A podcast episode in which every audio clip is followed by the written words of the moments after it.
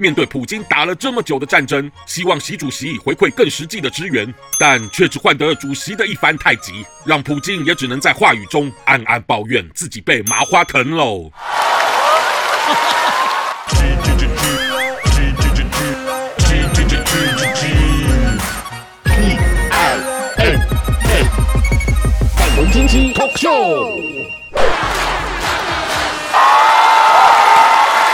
各位朋友，大家好，我是粉红鸡。今天的主题是麻花疼，这词儿竟然是源自腾讯创办人马化腾他名字的谐音，被网友用来嘲贬，就像他曾经坑钱坑人的行为。既然他能留给全中国人这形象，若从政的话，应该早就当到主席啦。但仔细想想后也未必，毕竟有本事能当到咱们党主席的，可不只是能坑自己国人而已。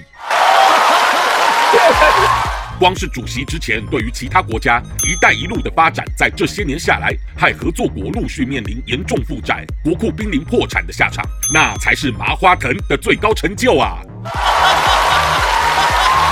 就连欧美原本都在批评，说咱们把俄罗斯当老大哥，不但挺到底，还常被普京占便宜。大家评评理，咱们心机深不可测的习主席，若被占便宜，岂不是给党员们看笑话了？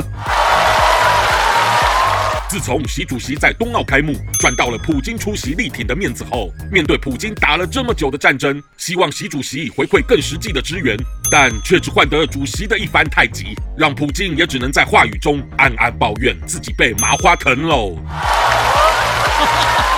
再回到咱们国内疫情的现况，不管北京还是上海，依旧频传扩散而无法真的清零，大家只好面对永无止境、没几天就得做核酸的痛苦日子。但现在医保的预算似乎也吃紧了，已经开始让百姓负担点检测费用。但照这密集的测法，长期下去，一般民众很快也吃不消啊！难怪听闻咱们许多在地政府也按捺不住了，很想对中央领导抱怨，喊出麻花疼的心酸呐！